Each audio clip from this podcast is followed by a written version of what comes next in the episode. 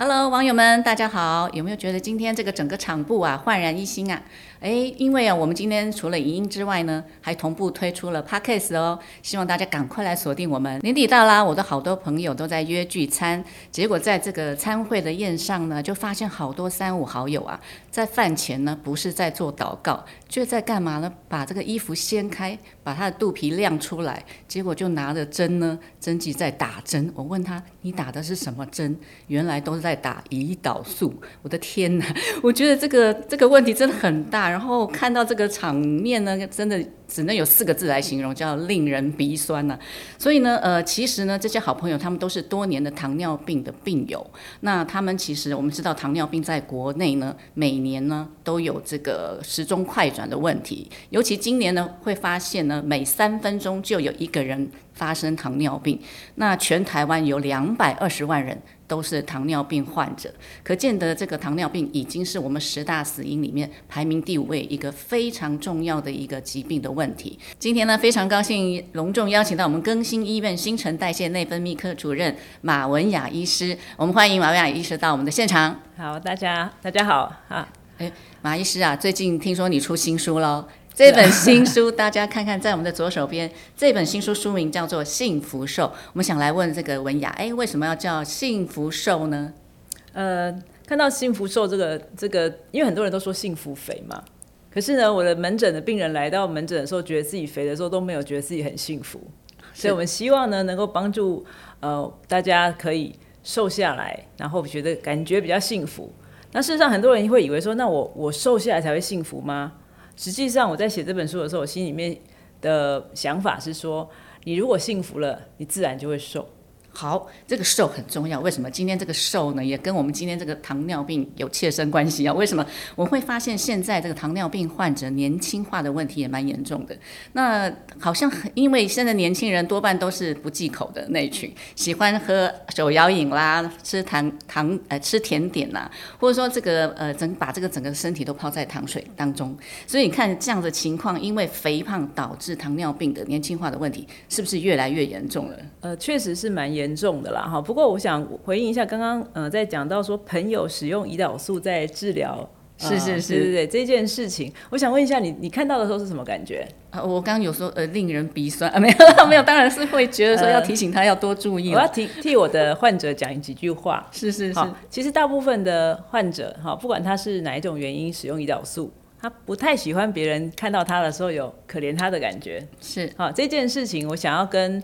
也借这个机会跟大家谈一谈，好，就是说以糖尿病需要使用胰岛素的病人，绝大多数都是因为他身体缺乏这个东西，所以他只是补充他不够的。好，那呃至于说要不要忌口这个问题，好，那这都是个人意愿的问题，尤其是这个很难很难控制，对不对？但是实际上，呃，你可以发现我们其实很多患者他忌口的程度比一般人还要严格。好，我们很多老老病人他们是非常自律的。哦，他可以长期的就去去管理自己的饮食，甚至吃东西的欲望。所以这件事情有时候我们会觉得，我有时候还会觉得我很蛮佩服的病人。哦，那只是说一般人对糖尿病这三个字，它产生蛮多的呃刻板印象。很多人对糖尿病这三个字一出现就觉得有刻板印象，所以导致可能也许来自于很多呃，也许媒体的宣导哈、卫教的一些说法哈，所以也许借这个机会好。从从呃医师的角度来大跟大家分析，就是身为病人会有什么感觉？那如果你不小心成为病人了，我们该怎么做？对呀，其实啊，不光是一个潜在的病人也好，或者真正现在正是糖尿病患者来讲，都非常重要，一定要好好的听我们今天好好跟大家分享这个糖尿病。我们先讲糖尿病到底它的发生原因是什么？然后一般来讲，对糖尿病的刻板印象就是三多嘛，三多一少，吃多喝多。呃，尿多，然后可能体重就会减轻。那到底这样子的一个成因跟它是怎么样发生的？好，我先来问问看，就是你听到糖尿病的，呃，你觉得什么样的人会得糖尿病？我我们文雅医师好喜欢考人哦。没有没有，就只是了解你的认知，哎了解一般人的认知，这样子比较是是比较容易。因为不是在上课，真 的真的。然后，因为每个人都可能会有不同的看法。是，我想问问看你听到糖尿病，你想到什么？糖尿病啊，就是血糖高喽。好，那血糖高，呃，正常人正常人吃东西血糖不会高，对不对？嗯。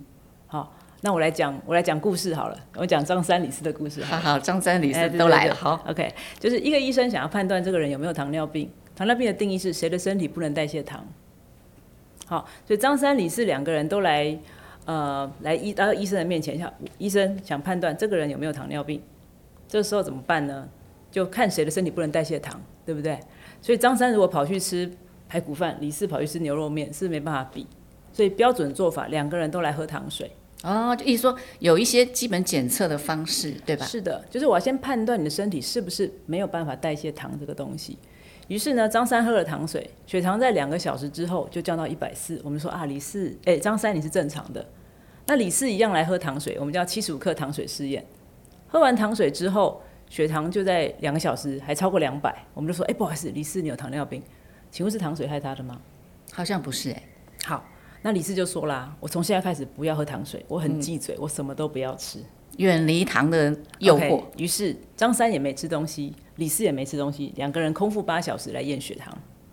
张三的血糖在空腹八小时之后小于一百，我们说，哎、张三你是正常人。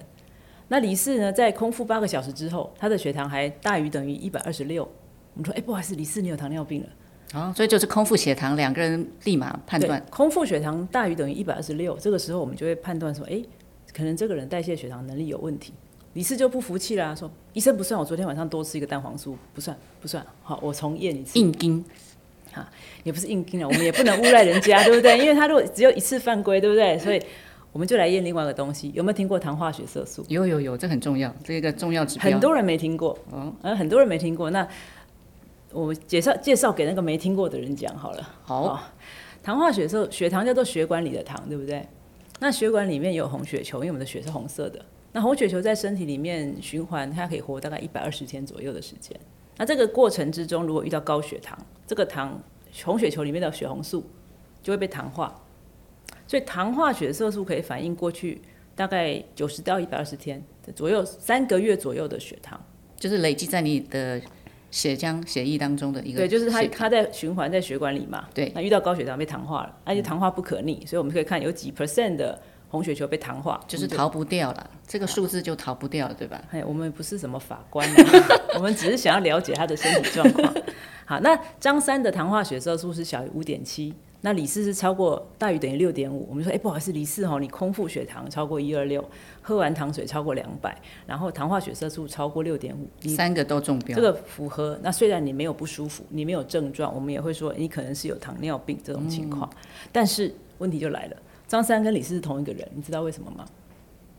呃，同一个人。对哎，这个这个好像在讲故事，嗯，好好，好，所以 我每次在门诊跟病人讲这个故事，他们就说什么？怎么可能？啊，然后呢一一？个是前期的张三，一个是之后的李四，对，张三是李四年轻的时候年轻的时候了。哎，对，应该是这样讲。哎，张三就是李四年轻的时候，嗯，意思就是说，糖尿病这个东西，它某种程度是血糖代谢的能力随着年龄有下降，所以你在十八岁的时候，你可能没事，嗯，哦，你可以喝很多含糖饮料，你可能你喝糖水都没事，两个小时血糖就正常了。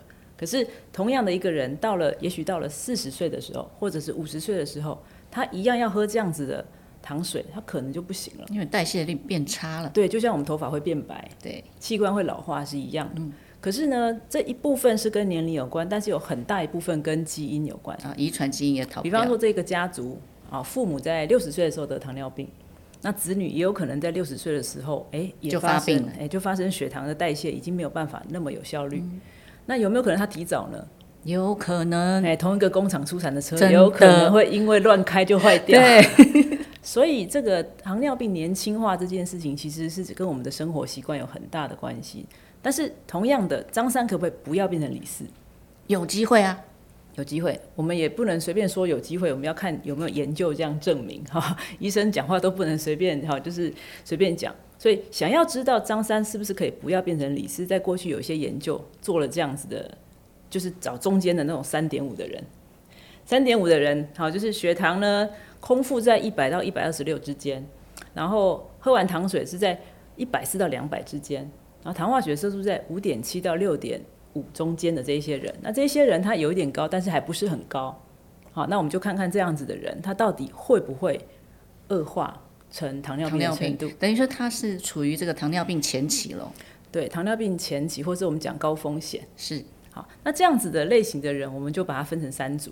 第一组就都不管他，就是照他原来的方法，然后就持续观察，发现呢，大概每年百分之六到二十二会变成糖尿病，十五年后大概有六成的人会变成糖尿病。哇，十五年很快，很快就会发生了。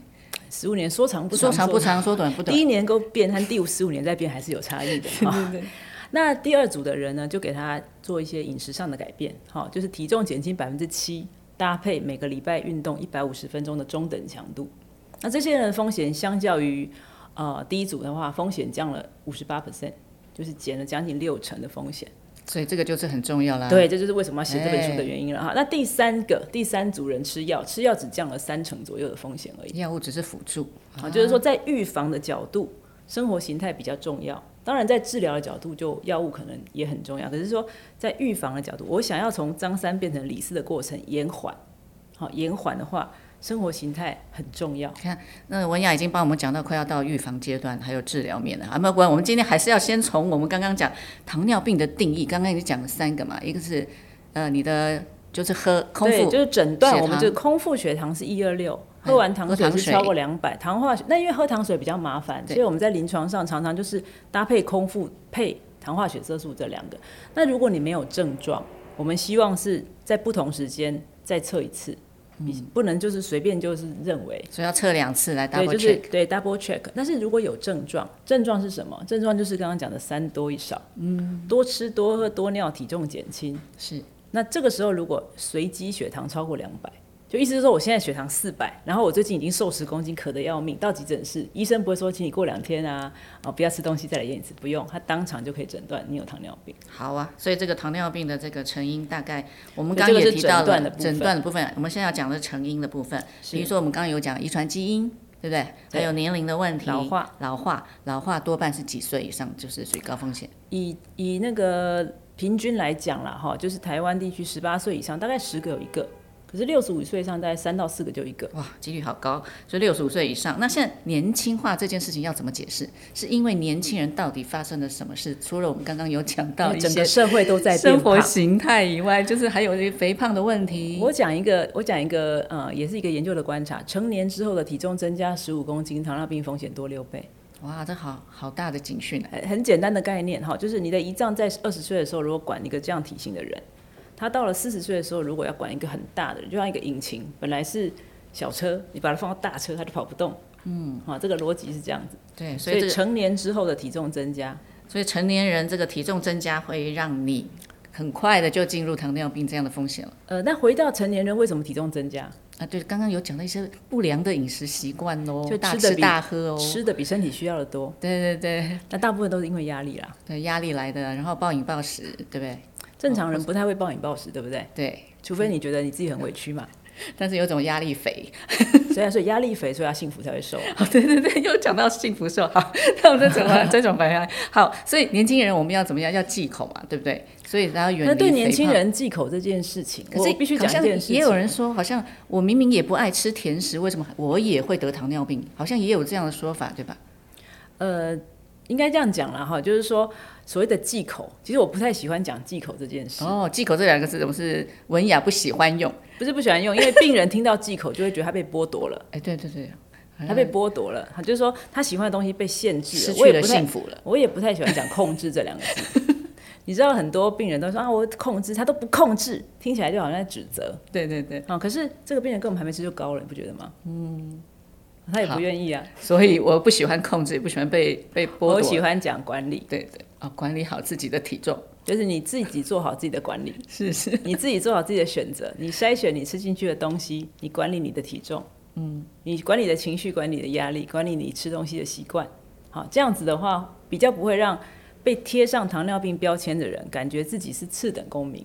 嗯，好，这个对于年轻人来讲更需要。特别是年轻人。因为很多年轻人他在刚被诊断的时候，他其实心中有非常多的愤怒，除了刚刚我们讲的悲伤以外，很愤怒，愤怒很多，很多。但是他们不太承认，应该是说，呃，愤怒也好，悲伤也好，害怕也好，这三件事都会存在。比方说，一个人三十岁，我其实我常常碰到三十岁诊断，男生可能没有表现出来，可是有些女生会在门诊会哭的。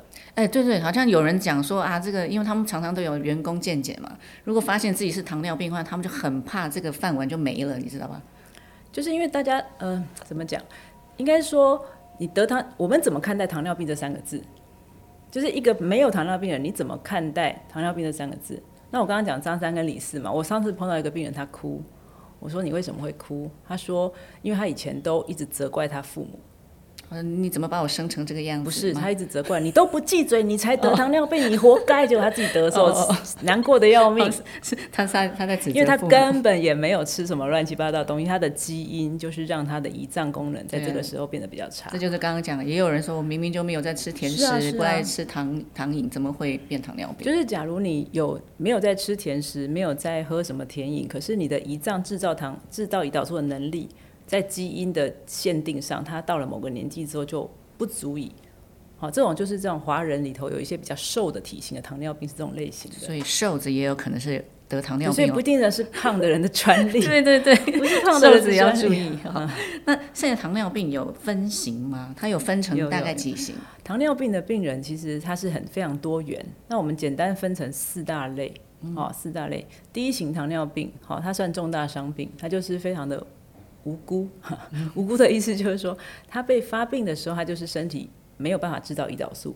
好，然后原因也不是很确定，有可能是免疫的因素，有可能是病毒感染之后的后遗症。哈，反正不管怎么样，他可能三岁发病、六岁发病或者十岁发病，一发病的时候，他就是没有办法制造胰岛素。所以，如果看到很年轻的孩子，哦，或者是青少年，他就在使用胰岛素治疗，这种 case 大部分都是这种这种病人，他是本身是没有胰岛素的。对对，他是非战之罪。那这样子的类型的病人在，呃台湾的话，就是有领有重大伤病。好，那这些这些病人其实常常自律，就是比别人还自律啊。所以一辈子都要靠补充胰岛素吗？对，就是需要。其实你知道，胰岛素今年刚好发问世第九十九年，明年就是一百年，明年一百年。对对对，在一百年前，这样子的病人平均活不到两年。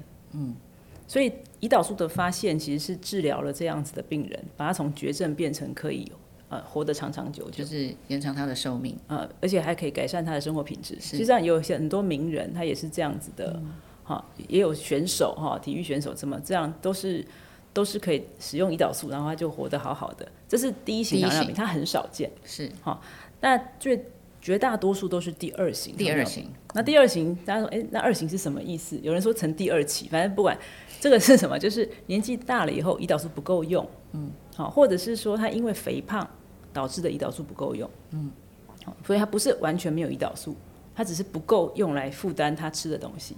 OK，那这种类型的病人补充胰岛素有没有帮助，要看他缺的程度。有些病人他其实胰岛素很多，他只是身体对他反应很差。所以这样子类型的人，比方说他如果可以减重减很多，好，身体的脂肪减少很多，好，因为脂肪会干扰胰岛素的讯号。你说我本来是有有有钱的，只是现在物价太高了，我想办法降物价，那那就可以改善。先控制好脂肪。所以如果看见有一些病人，他说啊，我以前呃一开始的时候血糖高，我后来啊运动啊瘦很多之后，我糖尿病都好了。嗯，这种病人大部分都属于类这种类型，因为脂肪我们把它称作糖胖症。哦，对，糖胖症，所以就基基本上就脂肪太多。对，就是说他可能饮食的习惯，或者是他什么原因，他脂肪太多，导致他的胰岛素已经太累了。是是，那如果是把脂肪减少，胰岛那个胰岛胰岛素的功能变得比较功能变正常，比较顺利，他就不用分泌这么多胰岛素的时候，哎，他就好自然就好了。所以这样子的病人，像减重手术之后血糖变正常的，大概都是这种类型的。哦，属于第二型呃，这个是第二型里面的糖糖胖症。但是第二型有很多都不是这种类型，他可能瘦瘦的啊，哦，他可能讲的瘦子对啊，他也没有胖啊，他就是年纪大了。好、他可能以前年轻的时候也没事啊，他可能中年的时候，哎，怎么血糖好像变得比较高？他也没症状，然后发现说，哎，血糖比较高，好，所以医生说请他吃药。那这样子的类型的病人是占大多数病人。那吃药吃药一开始吃药效果也还不错，那隔了十年、二十年、三十年之后，有可能就会变成使用胰岛素治疗。哦，这种类型的就是胰脏功能慢慢慢慢的退化，退化了跟基因很有关系。好，所以这个打胰岛素，我的朋友可能是这一类型如。果你的打胰岛素的朋友他是糖尿病的呃历史已经有二十年以上，就比较像这种类型。就像这类型。对对，那那回到还有刚刚还有两型，一个就是妊娠糖尿病，就怀孕的时候发生的；那另外一种就是其他型，比方说他是胰脏发炎、喝酒造成的，或者是吃药某一些类固醇的药物，或者是他胰脏开过刀，哦，就是其他的因素或是一些内分泌特别的疾病造成的，那我就算是另外一类的。那个妊娠糖尿病第三型对吧？呃，妊娠糖尿病我们不会说它第三型，我们妊娠糖尿病是妊娠糖尿病，哦就妊娠就是孕妇，还孕妇发生的。但是过去哈，因为过去的人比较早生小孩，所以过去的怀孕都是二十几岁，二十几岁很少糖尿病嘛，所以他就是、就算有妊娠糖尿病，就是怀孕期间血糖偏高一点点，他生完生完小孩就没事了。啊，那就马上恢复正常了。对，但是他未来得糖尿病的机会比较高。嗯，可是呢，现在的人都很晚生，对，晚生晚孕，现在人比较晚生，所以本来就有可能在三四十岁的时候，糖尿病的风险就提高了。然后，如果他又有一点肥胖的问题的话，他很可能就在怀孕的时候发生了糖尿病，然后生完小孩也没有回到完全的正常那，怎么办呢？那就要治疗啊，就开始要进入治疗面。哎，就要就要开始治疗这样子。好，所以这个妊娠糖尿病现在的几率也蛮高的，所以我们现在就跟妇产科关系越来越密切。以 转介过来的患者蛮多对的。对对，好，那这样还有刚刚其他类型也讲到了，就是跟你的药物呃，对，就其他类型是比较少，少大部分绝大多数大家讲了糖尿病都会直接讲的就是第二型糖尿病，所以我们如果没有特别去呃指指指哪一种的话，好，我们俗称的糖尿病是第二型糖尿病。是是，其实我们刚刚也讲到了，比如说糖尿病的症状，就是三多一少这件事情，是不是都一定绝对都会只有三分之一的人会出现，啊只有三分之一考你一个问题，才血糖多高才会出现在尿糖里？两百吗？大概要超过一百八，一百八以上，哦就是说你在一百八以下，你的血里面的糖是还不会出现在尿里。哦，那所谓的三多一少是我东西吃进去，从肠子吸收到血管里。正常的情况下，像张三的情况，它不是胰脏马上分泌胰岛素吗？对，所以这些糖会立刻被收到身体里，所以肌肉会拿去用，脂肪存起来。那如果这个胰岛素没有发挥作用，这个糖没有收到细胞，没有被得到营养，它从小便流走，所以吃进去的东西没有吸收，就从小便流走。吃一碗饭多了哎、吃一碗饭只吸收一口饭就流走了。哦这个时候就吃进去的东西流走就尿多，而且它会口渴，尿多所以口渴，就口渴了。而且这个时候细胞没有得到能量，它会通知大脑说我很饿。饥饿。啊，所以大家一定要知道哈，糖尿病的病人他的胃口很好，或是食欲不想忌口，这个东西是症状。不要说，他就说你都很爱吃，其实他不是爱吃，是因为他爱吃，不是因为他爱吃，是因为真的不是因为他不要责怪他。就是应该说责怪他，如果能帮助他当然很好，责怪他通常没办法帮助他。对对对，啊，他那个是他的症状。嗯，有些病人会自己责责怪自己，啊，就是因为我太爱吃，就是因为我怎样，所以我才得这个病，我被老天惩罚。他越来越忧郁，然后这个糖尿病也不会好。所以呃，有些病人甚至说，我以前都很会吃，我尿也很多，我现在治疗的话，为什么我现在好像没胃口？其实不是，其实他以前的胃口不正常。啊 OK，是治疗完还反而是哎，就奇怪，怎么现在都吃不下？其实是吃不下，就是正常正常人餐跟餐中间不会不会吃啊，对啊对啊，一般不会吃一般人。吃正餐到中午不太会饿，嗯，到中午吃完到晚上也不太会饿。可是糖尿病人，尤其是糖尿病前期的人，吃完早餐到中午以前就饿，吃完午餐到晚 中间就会饿，就会去吃一天要吃午餐啊，午餐，甚至更多。更多。哦，那这种很多人就说哦，我要少量多餐，其实少量多餐真的 真的你的胰脏一直加班，所以好像讲清楚了，它的三多一少，那少的部分是体重一定会减减少轻吗？要血糖非常高，嗯，通常会出现三多一少的人，基本上糖化血色素都两位数以上。如果今天他只是糖化血色素八被诊断糖尿病，这个人就出现体重减轻，我们可能要去查别的原因。OK，所以你看这个临床诊断还真的很精准呢，哈。所以我们刚刚那个文雅已经讲了很多，比如说这个呃空腹血糖啦，还要测两遍嘛，对，然后还要喝糖水啊，这个这件事情都是它的基本检测方式。是的，哦，所以有这些检测做把关，然后我们就可以时时刻刻透过健检也好，或者自己定期的去检测，就可以知道自己糖尿病控制的怎么样，对吧？那多久去检测一次，这也是一个问题，因为有的人会开始非常的害怕自己得糖尿病，就不停的不停的一直想要检查。那呃，其实如果说糖化血色素你在五点九以下，其实你每年发生糖尿病的风险蛮低的。嗯，好、但是如果你已经六点四了，你可能过个农历年你就变成糖尿病了啊，真的耶，啊，所以它还是有差别。对，过一个节啊，我们讲说过一个节胖胖两公斤，这都很、很少的了，对不对？所以更更要提醒大家要注意。那当然，我们讲糖尿病啊，它的并发症是大家比较担心的。是的，到底它的并发症要担心哪一些问题？我们都知道，像我们一般讲癌症啊，好像很多都不是死于癌症本身，可能是死于它，譬如说营养不良。那同样的，我们讲糖尿病会死于糖尿病本身吗？还是死于它的并发症呢？现在就请我们文雅来跟我们稍微解释一下，到底要担心哪些并发症？好，那糖尿病的话，因为刚刚讲是身体不能代谢糖，所以血管里面糖会比较多。所以如果血管呃长期在高血糖的环境里面，就会产生的慢性并发症都是跟血管有关。好，那可是糖尿病也有急性并发症，比如血糖太高或血糖太低，它也是会有问题。不过大部分来讲，慢性并发症就是器官出状况。那慢性并发症的血管并发症，我们大概可以分成三两大类：大血管跟小血管。那小血管的话，就像我们的视网膜血管是比较小的，就是眼睛的病变，所以有些人会造成视失明哈，视力受损。那再来就是肾丝球哈，肾脏也是小血管，所以就是肾脏洗肾，大家听到洗肾就好可怕好，那个也是糖尿病的一个并发症之一。那再来就是有些小血管是跟神经有关的，所以有些人他的脚的保护力比较差，好发生了一些溃疡，甚至就造成呃那个神经的病变，好这个也是属于小血管并发症。那大血管并发症的话，大家比较熟知就是心肌梗塞啊，对，心血管、心血管还有中风就是脑血管，好再来就是周边血管，好像有些听到啊糖尿病没有控制好，造成截肢的，啊截肢失明、洗肾是大家听起来最可怕的。所以这些慢性并发症，假如可以把血糖照顾好，都是可以预防的。哎，这样听起来总和来讲，应该有三大三小，三大三大三小，三条大血管，三个小血管，要特别注意，就是糖尿病的并发症了。是，那所以就很多名人，他们都是因为可能这个并发症而走的，这样的几率也蛮高，所以我们要特别注意，对吧？那我们现在要讲到我们这个治疗面喽，糖尿病它的治疗有可能根治吗？甚至于现在大家都在讲逆转糖尿病，到底有没有机会逆转呢？很多人都会问说：“哎，糖尿病会不会好？哦，糖尿病会好吗？是不是不会好？”那我想要问，通常我遇到这个问题都会先反问对方：“那什么叫做好？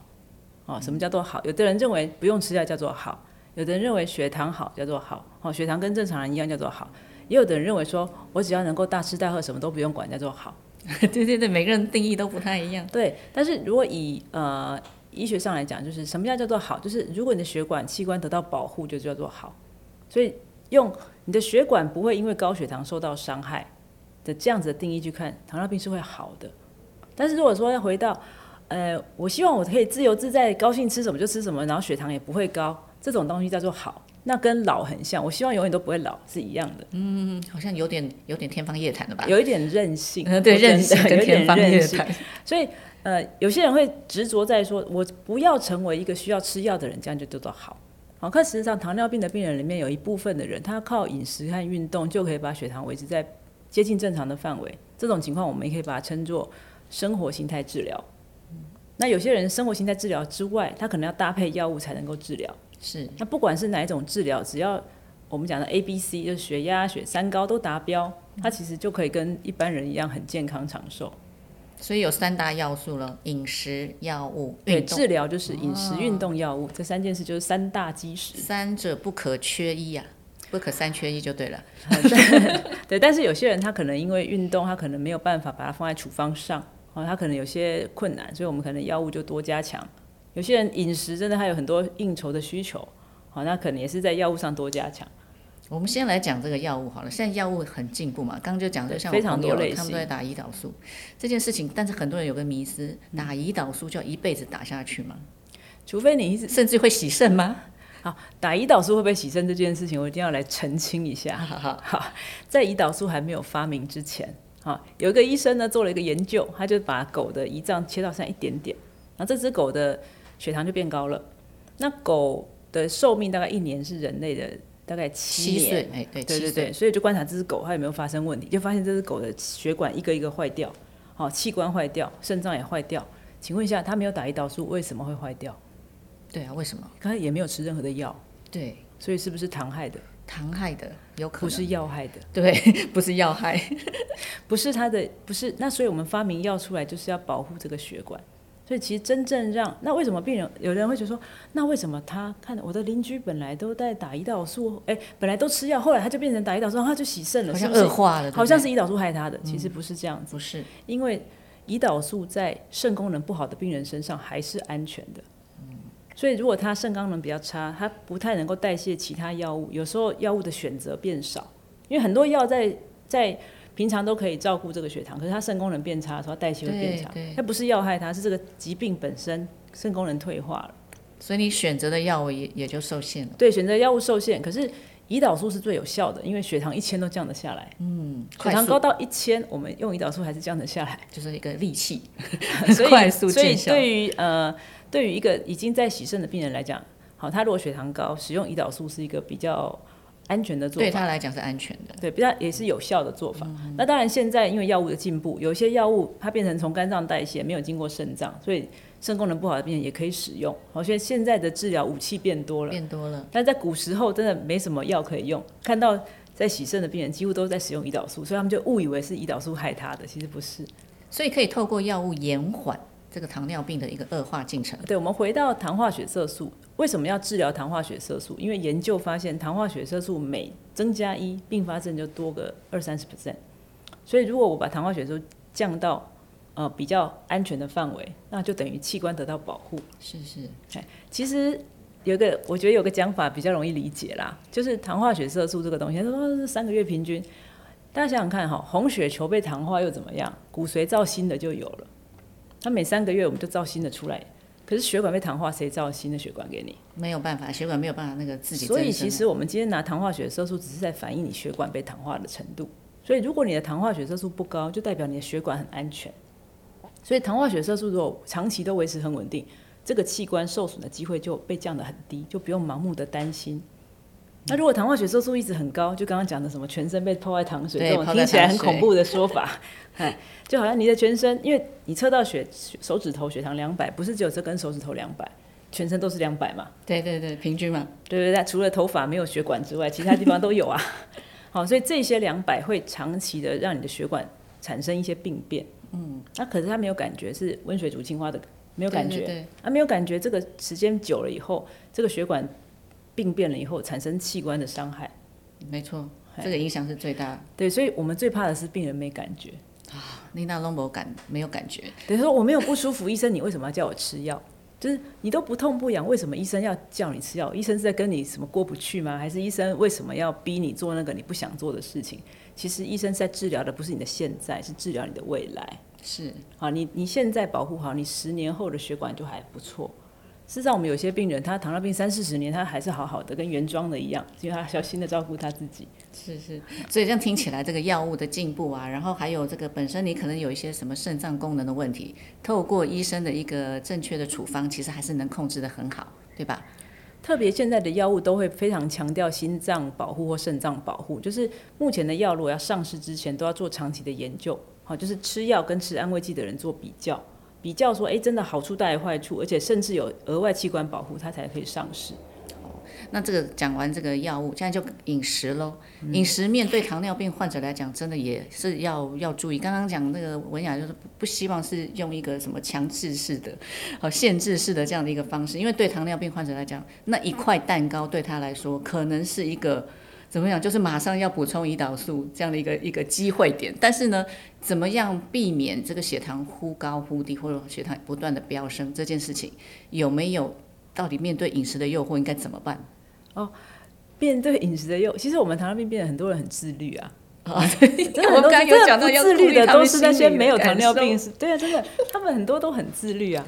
对对真的真的，其实他们并没有不自律哦，哈反而不自律的都是那些没糖尿病的。哎、我在那边吃了，你在那边 啊，就吃给他看的，这种反而是没有糖尿病的病人比较不自律。我自己的观察啦，了解或也许也许我们的门诊病人大家都很乖哈，嗯都是是模范生，但是大部分的病人其实呃饮食如果想要让他自我管理，最重要的是监测，好、这个不能吃，那个不能吃，其实不如是你吃完以后，如果这个东西吃完血糖还不错，其实你不用对这个，就它就表示它是绿灯。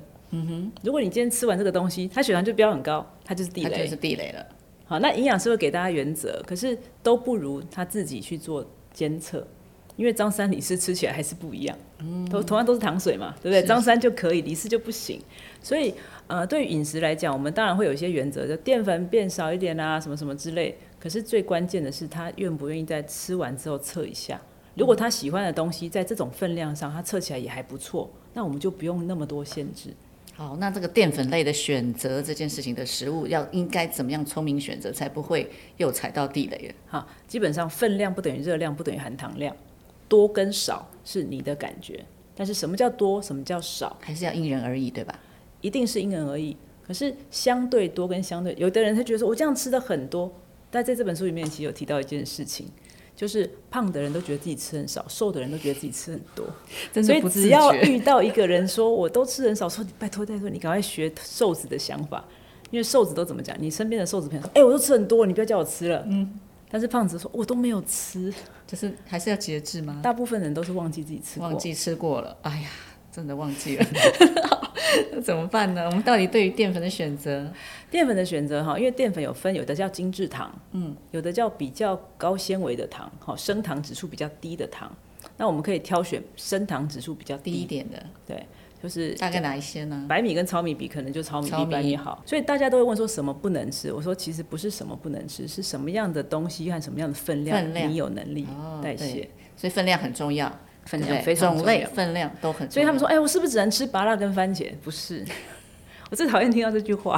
然后我这谁规定只能吃芭辣跟番茄？好奇怪啊！但是有些水果的甜度比较高，所以其实营养师都教你代换，就是假设一个拳头大是十五克的糖，我这个东西吃这个一个分量，那我跟另外的东西吃一样的分量，这样就是可以代换呐。嗯哼，好。所以，所以蔬菜跟水果里面的糖分也要特别蔬菜我们通常不管，因为蔬菜蔬菜就是蔬菜，它的糖量可可忽略。嗯哼，好，算我们把它当成很少。少。但是水果一个拳头大就有十五克的糖，所以蔬菜不等于水果。我们讲六大类食物里面，碳水化合物啊，饭啊、面啊、地瓜呀，哈，那个都算是同一类，都是有淀粉的东西。好，那呃奶类里面有含糖，不用加糖，含乳糖。啊，对，哎，水果不用加糖，含果糖，含果糖，这三类是含糖类的食物，其他三类是不含糖类的食物。所以病人说，哎，我都没有吃肉，为什么血糖会这么高？哎，因为吃肉跟血糖高没有那么不一样嘛，没有那么直接的关系。我都跟病人说，你考国语不要一直读数学，好不好？不要混淆了，就是常常会逻辑有一点搞不清楚。OK，好，这三大类真的要特别注意。那可是讲到饮食，就很多人有迷思啊，说一定要吃什么燕麦啊之类的。对，就不知道是燕麦从哪里来会广告还是什么，不太知道为什么。其实没有这样的逻辑，就是呃，只要纤维高，哈，只要纤维高，这样子的原则都可以啦。好，我不太喜欢规定你一定得吃什么，好，但是有一些相对的，就是这一类型的可能对你的血糖影响比较小，那一类型的对你的血糖影响比较大。但是不要忘记，糖尿病病人还没吃就高，就高了，嗯。所以这个没有办法，那个还是要还是要控制那个，还是要搭配一些治疗啊，搭配药物治疗会比较简单。那那那就讲到这个运动面了，运动面的改善对糖尿病患他应该要怎么样选择哪一类型的运动？好，运动就是先看，如果想要降血糖，好，我们的那个糖尿病的治疗指引叫做中等强度的运动，每周一百五十分钟。好，那中等强度是什么意思？就是可以讲话不能唱歌叫中等强度。所以你的那个运动如果太轻松，病人都会说我去走。我说那你走完什么感觉？没感觉。好，那就是有点太轻。好，那这样子的效果也不错，只是说他可能没有办法达到那么好的成绩。那运动一般来讲降糖化血色的能力大概零点七。好，那没有什么一定这样才对或那样才错，没有这种问题。你愿意动都很好。那叫做饭前运动还是饭后运动好？如果说是糖尿病病人，我们会比较鼓励饭后去走十分钟。哦，原因是因为饭后血糖上升的时候，你这个时候肌肉去收缩的时候会需要糖，会把血管里面糖抓来用。所以饭后稍微运动一下，饭后血糖会稍微降回来一点。那比较不建议就是你已经饿很久，然后你这个时候再去运动，因为如果有些糖尿病病人他使用的药物比较。强，或者是有一些会，呃，就是怎么讲，会有低血糖风险。他已经空腹很久了，然后药效还在，结果他又去运动，运动了很久，他可能低血糖就会晕倒，这样就很危险。嗯，所以还是要注意一下哦。好，那这个好的运动对糖尿病患有控制的效果。好的运动，不管他这个运动它的强度怎么样，哈，如果它有舒压的效果，对糖尿病病人就有帮助，因为压力荷尔蒙会让血糖增增加，啊，所以任何舒压的方法。对病人都有帮助，都鼓励大家做。对对对，不要强迫你这样做不对，好像好好可怜哦。该做什么东西都不对，吃也不对，动也不对。所以我们讲说，这个透过三个面向就可以把糖尿病控制的好一点。那有一个第四个其实很重要，就是饮食、运动、药物之外，最重要的其实是你要监测。我们讲的是管理。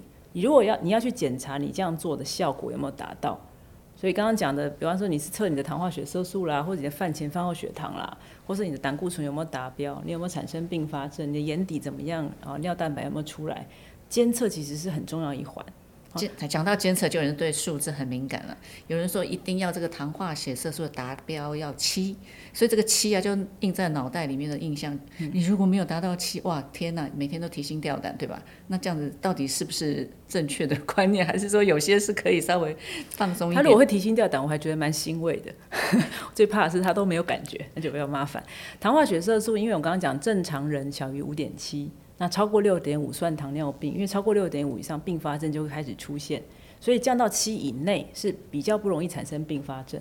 可是有没有一定是七？我们这个数字其实是因人而异。比方说你三十岁发病，你希望你的器官用到八十岁都不要出问题，那你可以尽量再接近正常人一点。假如你现在已经八十几岁，然后你也没有产生什么并发症，然后你觉得你活到九十岁就够本了，这个时候也许你七点五或八，可能也不见得。哦，会有立即的危险，所以这个东西蛮因人而异。因为跟年龄老化、代谢力就跟你预期的寿命有关，会有点关系。哈，跟你的就是这个因人而异的。这其实，在不管是美国糖尿病学会，或是台湾糖尿病学会，大家都是这样建议，就是七十个原则，七十及格，那可以因人而异做调整。有些人比较要求完美，他希望他好一点，好，那我们就要在不要产生低血糖风险的情况下，尽量接近越正常越好。但是有些人他就觉得说，我这样就够了，不要逼我逼那么严重。那他七点，他只要不是九以上或者是十一这样的，这样就很恐怖啊。好，所以如果是七点多，哎，稍微有点也没有关系。好，所以我们现在终于知道糖尿病跟我们的压力、肥胖，还有我们刚刚讲的很多零零总总的一些预防的方式，跟怎么样监控。尤其我们讲到饮食、运动、药物的协助之外，我们最重要还要定期的监测，这件事情绝对不可少，对吧？我们要及早揪出这个糖尿病啊！我们现在是不是可以利用这个成人健检？而且我知道像那个健保署啊，他们都有这个免费的成人健检可以利用。现在大概是希望呼吁大家在几岁以以上就要做这件事情。啊，通常无症状的无症状的人，四十岁以上，我们就可以利用成人健检，每三年检查一次，里头包含空腹血糖。如果你空腹血糖就八十几、九十几，没有超过一百，你真的不用担心。假如你空腹血糖开开始超过一百，好，还没有到一百二十六，这个时候可以开始预防了。哦，这个健检真是一个很大的利器啊！所以网友们，大家要多多利用。尤其你如果是属于这个糖尿病前期也好，或者你已经罹患糖尿病，尤其要多多利用这个健检的机会哦。好，那我们今天呃非常高兴呢，马文雅医师跟我们分享这么宝贵的一些糖尿病的卫教知识，我们非常谢谢文雅。那网友们，我们下次再见喽，拜拜，拜拜。